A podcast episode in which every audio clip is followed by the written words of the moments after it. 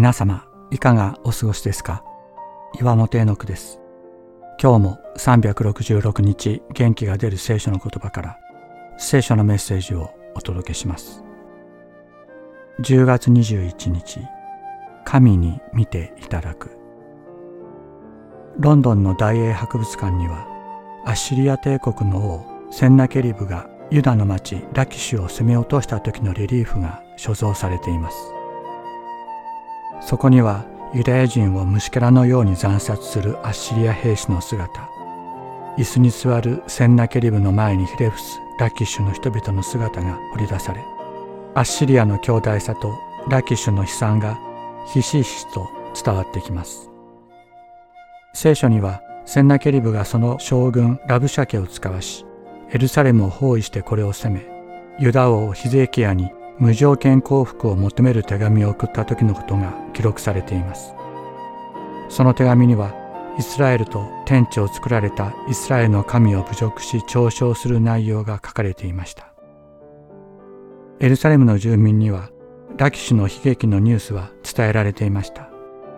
彼らが恐れおののき主に従うかセンナケリブに従うか揺れ動いていた時ヒゼキヤはセナケリブの手紙を持って神殿に入り神の前に広げて祈ります。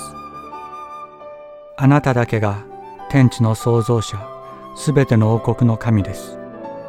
あなたを侮辱するこの言葉を見てください。聞いてください。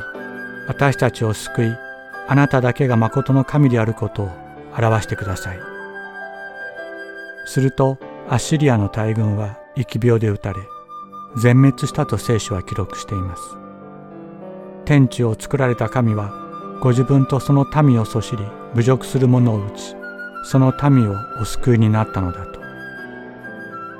センナケリブのレリーフを見た時エルサレムの救いが歴史の中に起こった事実として強く迫ってきました。神はその民を守られた。今も守られる。今も神に敵対する暗闇の勢力が神の民を苦しめる現実があります。私たちはそれに対抗する力はないかもしれません。そんな時、私たちは天地を作られた神だけが誠の王の王、主の主であることを告白し、礼拝の中でその現実をそのまま主の前に広げて見ていただきましょう。聞いていただきましょう。神ご自身が必ず働かれます。私たちを救い、ご自身の栄光を表してくださる方がいるのです。ヒゼキヤは死者の手からその手紙を受け取り、それを読み、主の宮に登っていって、それを主の前に広げた。ヒゼキヤは主に祈っていった。